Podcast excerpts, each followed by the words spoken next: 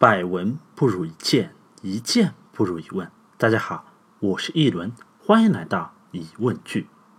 上集啊，我们讲了怎么拉关系，但不要说拉关系了，很多年轻人，包括曾经的我，都很抗拒社交活动。为什么呢？因为我们在各大社交媒体上关注了太多的人。我们不是社交太少了，我们是社交太多了。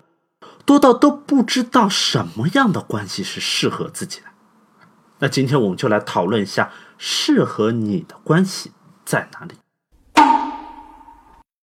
首先，我们先来看一下人的一生能有多少关系呢？之前我在喜马拉雅里面讲过一个视频，视频的一开头是在一个体育场，里面站着黑压压的八万人，一个人在他一生当中遇到的、认识的、擦肩而过的人数。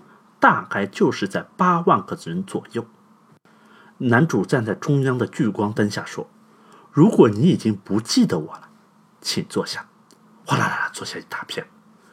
跟我在过去的一年当中没有联系的，请坐下。又坐下一大片，剩下的已经稀稀拉拉没多少了。然后他自己又走到观众席上，请其中的几个人坐下。因为他自己都已经不记得对方是谁了。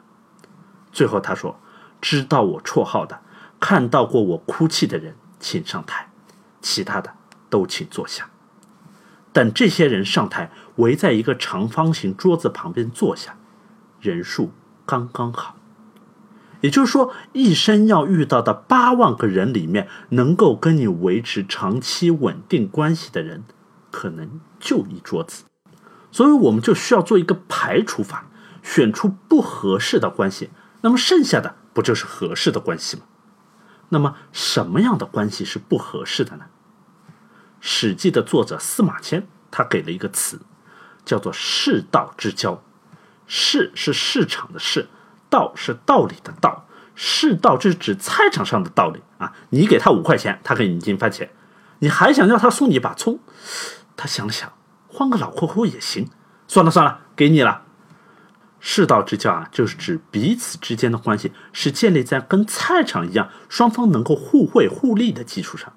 世道之交的套路就是一见面就加微信拉群聊，然后没几天就朋友圈三天可见。世道之交这个词啊，出自于《史记·廉颇蔺相如列传》。廉颇我们都知道啊，关于他的典故有很多，比如说给人赔礼道歉。就可以用廉颇的负荆请罪，还有廉颇老矣，尚能饭否？老年人行不行，就看他一顿能吃多少饭。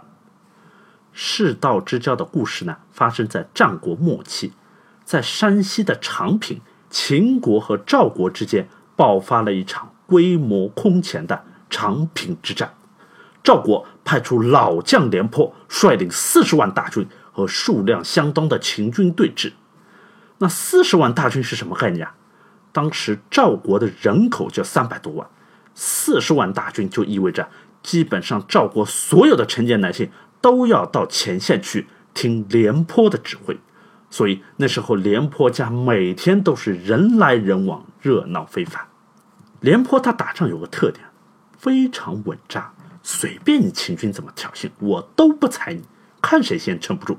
上海话叫做兵不老。秦国啊，就使了个反间计，制造舆论说，这个廉颇廉大将军啊，年纪大了，太保守了，四十万大军天天在那里混吃等死，早晚赵国要被他吃空掉。我听说赵括赵将军年轻有为，熟读兵书，如果是他的话，分分钟就能把秦军给干掉。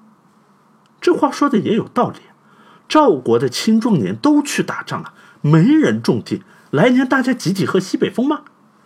赵王就很纠结，到底要不要换上赵括，尽快和秦军决战，结束掉战争呢？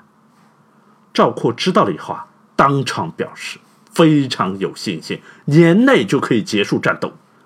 人在难以选择的时候啊，容易本能的倾向于对自己有利的那一面，而选择性忽视背后的风险。最后，赵王决定。换下老迈的廉颇，换上年轻的赵括。史记当中就有记载：“廉颇之免长平归也，失事之时，顾客尽去。曾经统帅四十万大军的廉颇，现在就一个人孤零零的回来了。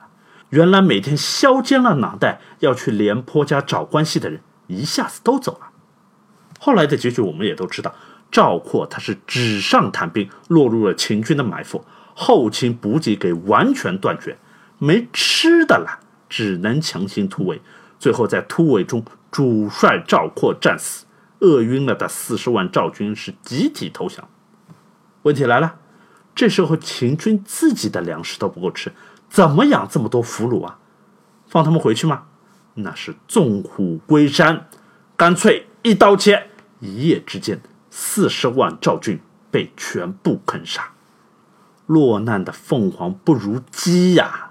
赵国战败了，他的邻居以前被赵国欺负的不要不要的燕国，惊喜的发现，哎，赵国的男人都死光了耶！机会来了，立马就去进攻赵国。赵王没办法，手里没人了，都死在长平了，只能请廉颇出山，重新执掌军队。廉颇呢，果然是不负众望，一路打到燕国的首都。最后，燕国是偷鸡不成蚀把米，赔了五座城池给赵国，赵国这才同意退兵。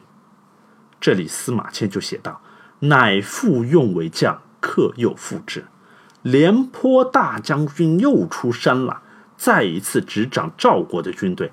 以前跑掉的那些人又都回来了。廉颇曰：“可退矣。”廉颇很不爽啊！你们这帮子势利眼，都给老子滚！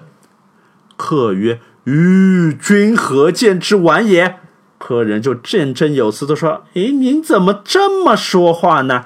夫天下以势道交。”这天底下的道理呀，它就跟买菜是一样的。君有事，我则从君；君无事则去。您有权有势了，我就跟着您；您没兵没权，我就走人。此故其理也，有何怨乎？道理就是这样的，有什么好不爽的？这话糙理不糙，没错。要想在社会上生存，世道之交是必须的。但具体到每一段交往，它就未必适合长期存在。很多看似可能有用的关系，实际上是在一直分散着你的注意力。所以，找到适合你关系的方法，就是去定期清除这些所谓的将来可能会有用的关系。如果跟廉颇一样执着于这些不合适的关系，只会让自己不爽。这方面啊，可以学学湖南卫视的主持人汪涵。他一个混娱乐圈的人，居然把绝大部分的微信好友都给删了，就连跟他一起主持《天天向上》的钱枫都给删了，为的就是找回属于自己的时间。我自己也是这样，我把微信好友删到只有两百多，逢年过节也不群发祝福。这么做的结果啊，就是自己长出了一口气，感觉非常轻松。关系一旦对了，他给到我的感觉就是舒坦。而不是之前的包袱。好了，今天的节目就到这里了，讲过了怎么拉关系，怎么寻找适合你的关系。下期我们就来讲关系的最后一步，怎么结束关系。哎，如果你喜欢今天的节目，欢迎转发或者在文章的最下面点赞看，一键就可以让更多的人了解怎么寻找适合的关系。一轮在这里就先谢谢了。では皆さん、グーテンアペティット。